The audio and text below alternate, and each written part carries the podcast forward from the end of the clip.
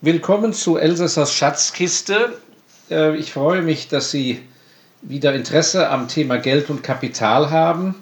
Und ähm, entsprechend habe ich mir Gedanken gemacht, äh, zu welcher Kategorie Mensch Sie gehören, wenn es ums Geld geht. Und das ist ein Punkt, da werden Sie selten darauf angesprochen, äh, wenn Sie zu einem Finanzberater gehen oder bei Ihrem Bank- oder Vermögensverwalter sitzen.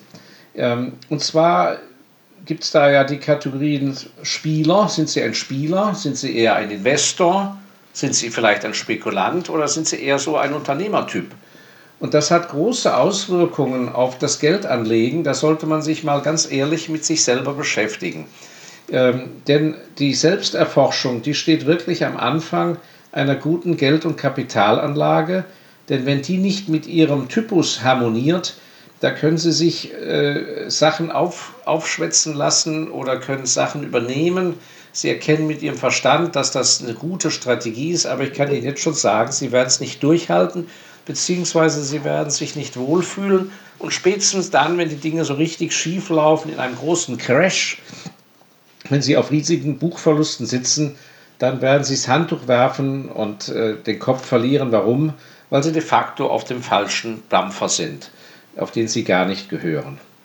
Und äh, nicht jeder gibt gerne zu, dass er ein, ein Spieler ist, äh, aber sehr viele Menschen von uns, auch gerade in sehr, sehr seriösen Berufen oder aus, aus guten, sogenannten guten Familien, haben in sich ein, ein gewisses Element des Zockertums. Die sind de facto Zocker, können das aber natürlich vor ihrer Mutter oder Ehefrau oder für ihren Kinder nicht zugeben, weil es nicht zu ihrem gesellschaftlichen Umfeld passt. Dann muss man das aber doch im stillen Kämmerlein zumindest anerkennen.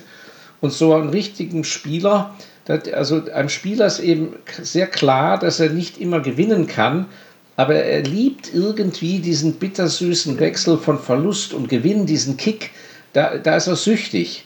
Und das ist etwas, äh, was man sehr äh, berücksichtigen muss. Das heißt, die richtigen Spieler, wenn es dann ums Geld geht und, und wenn sie nicht am Spieltisch sitzen, letzten Endes müssen die mit Kurzfriststrategien arbeiten, damit sie ständig rein und raus können und die brauchen de facto auch Kurzfristniederlagen, weil von einem langfristig anhaltenden Dauertrend, dass die eben also eine Nestle-Aktie oder einen gewissen Fonds zehn Jahre halten, äh, das ist völlig illusorisch, das kriegen die charakterlich nicht hin.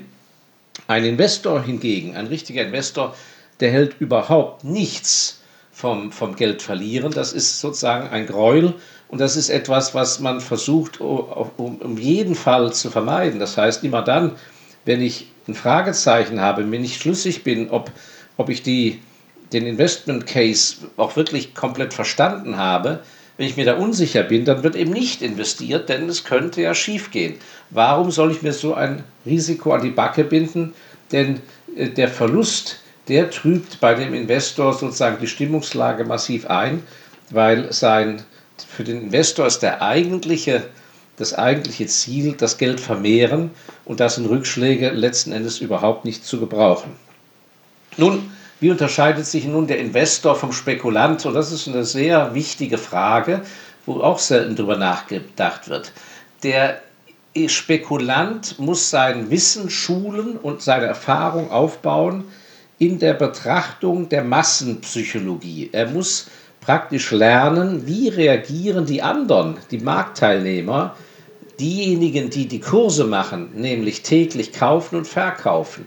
Diese Masse muss er richtig einschätzen und muss überlegen, wie werden die in bestimmten Situationen in der Zukunft, die er sozusagen vorhersieht, wie werden die reagieren und wie wird sich das auf die Kurse auswirken. Das heißt, er muss ein Spezialist werden in der Beurteilung der anderen Börsenteilnehmer. Der Investor hingegen interessiert sich dafür weitaus weniger. Er muss ein Spezialist werden in der tiefen Kenntnis der Werthaltigkeit der Firmen.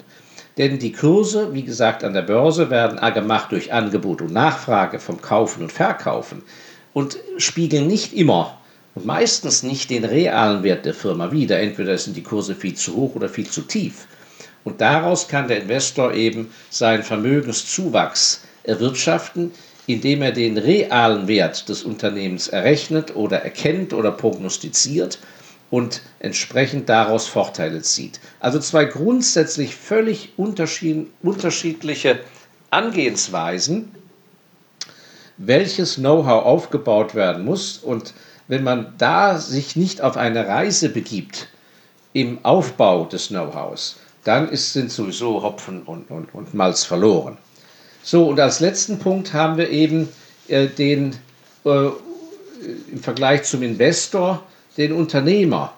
Also, äh, und da, das ist auch ein ganz entscheidender Punkt. Der Investor muss sich ganz klar zum Kapital bekennen. Auch ich, ich bezeichne mich ja als Kapitalisten, also jemand, der mit Kapital arbeitet und vom Kapitalertrag dann leben kann. man muss dazu das Kapital und den Kapitalertrag wirklich lieben. Äh, äh, Im Englischen wirklich der Punkt to love making money. Äh, also das ist ja noch viel besser ausgedrückt, making money im Englischen äh, trifft den Punkt noch viel besser und das muss man lieben. To love making money, das steht im Vordergrund des Investors. Dafür bekommt er natürlich im Freundeskreis kein Lob. Äh, das klingt sehr ehrenrührig, aber es ist ein Beruf in sich.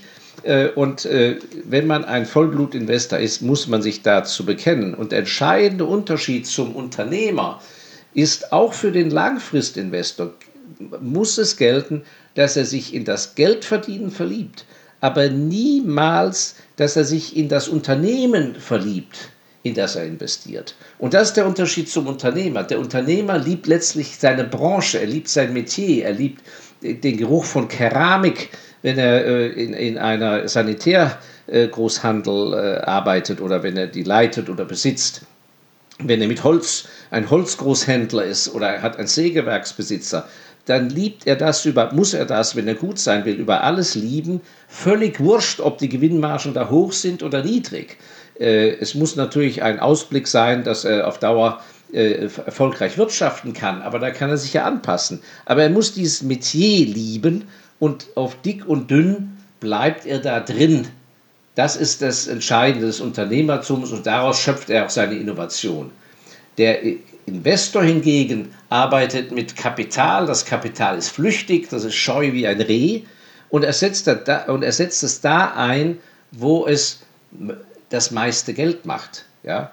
Und auch wenn er zehn Jahre und 15 Jahre in ein und der gleichen Aktie engagiert bleibt und die Position aufbaut und größer macht und immer mehr über die Firma weiß, muss er diese Distanz bewahren, dass in dem Moment, wo er erfährt, ups, hier ist jetzt fundamental etwas wirklich schiefgegangen oder passt nicht zu seiner Anlagestrategie. Die Firma hat wegen mir völlig den Fokus verloren, hat 50 Jahre Erfahrung im, im Herstellen von Bade, Badestöpseln und jetzt investieren die in Tennisplätze zusätzlich als zweites Standbein. Dann muss er von heute auf morgen bereit sein, die Reißleine zu ziehen. Dann verkauft der Investor sein 15-jähriges Investment ohne mit der Wimper zu zucken, weil er sich eben nicht in das Metier verlieben darf und er darf sich auch nicht in die Aktie verlieben, auch wenn sie ihm einen riesen Profit erarbeitet hat. Diese coole Distanz bei allem Engagement ist äußerst, äußerst wichtig. Also denken Sie da mal drüber nach. Das sind, äh, sind so ein, zwei Gedanken als Gedankenanregung, in welche Kategorie Sie so passen und dass Sie mal drüber nachdenken, ob Sie da eigentlich konsequent mit Ihrem Geld und Ihrem Depot handeln. Ja, ich grüße Sie sehr herzlich, Markus Elsässer. Und wenn Sie sich weiter äh, für Sachen aus meinem Bereich äh, interessieren, dann äh, schauen Sie doch bitte auf meine Website www.markuselsässer.com oder in mein kleines schönes Büchlein, das Sie vielleicht jemand empfehlen können, nämlich des klugen Investors Handbuch. Ähm, in diesem Sinne einen schönen Abend und auf Wiederhören.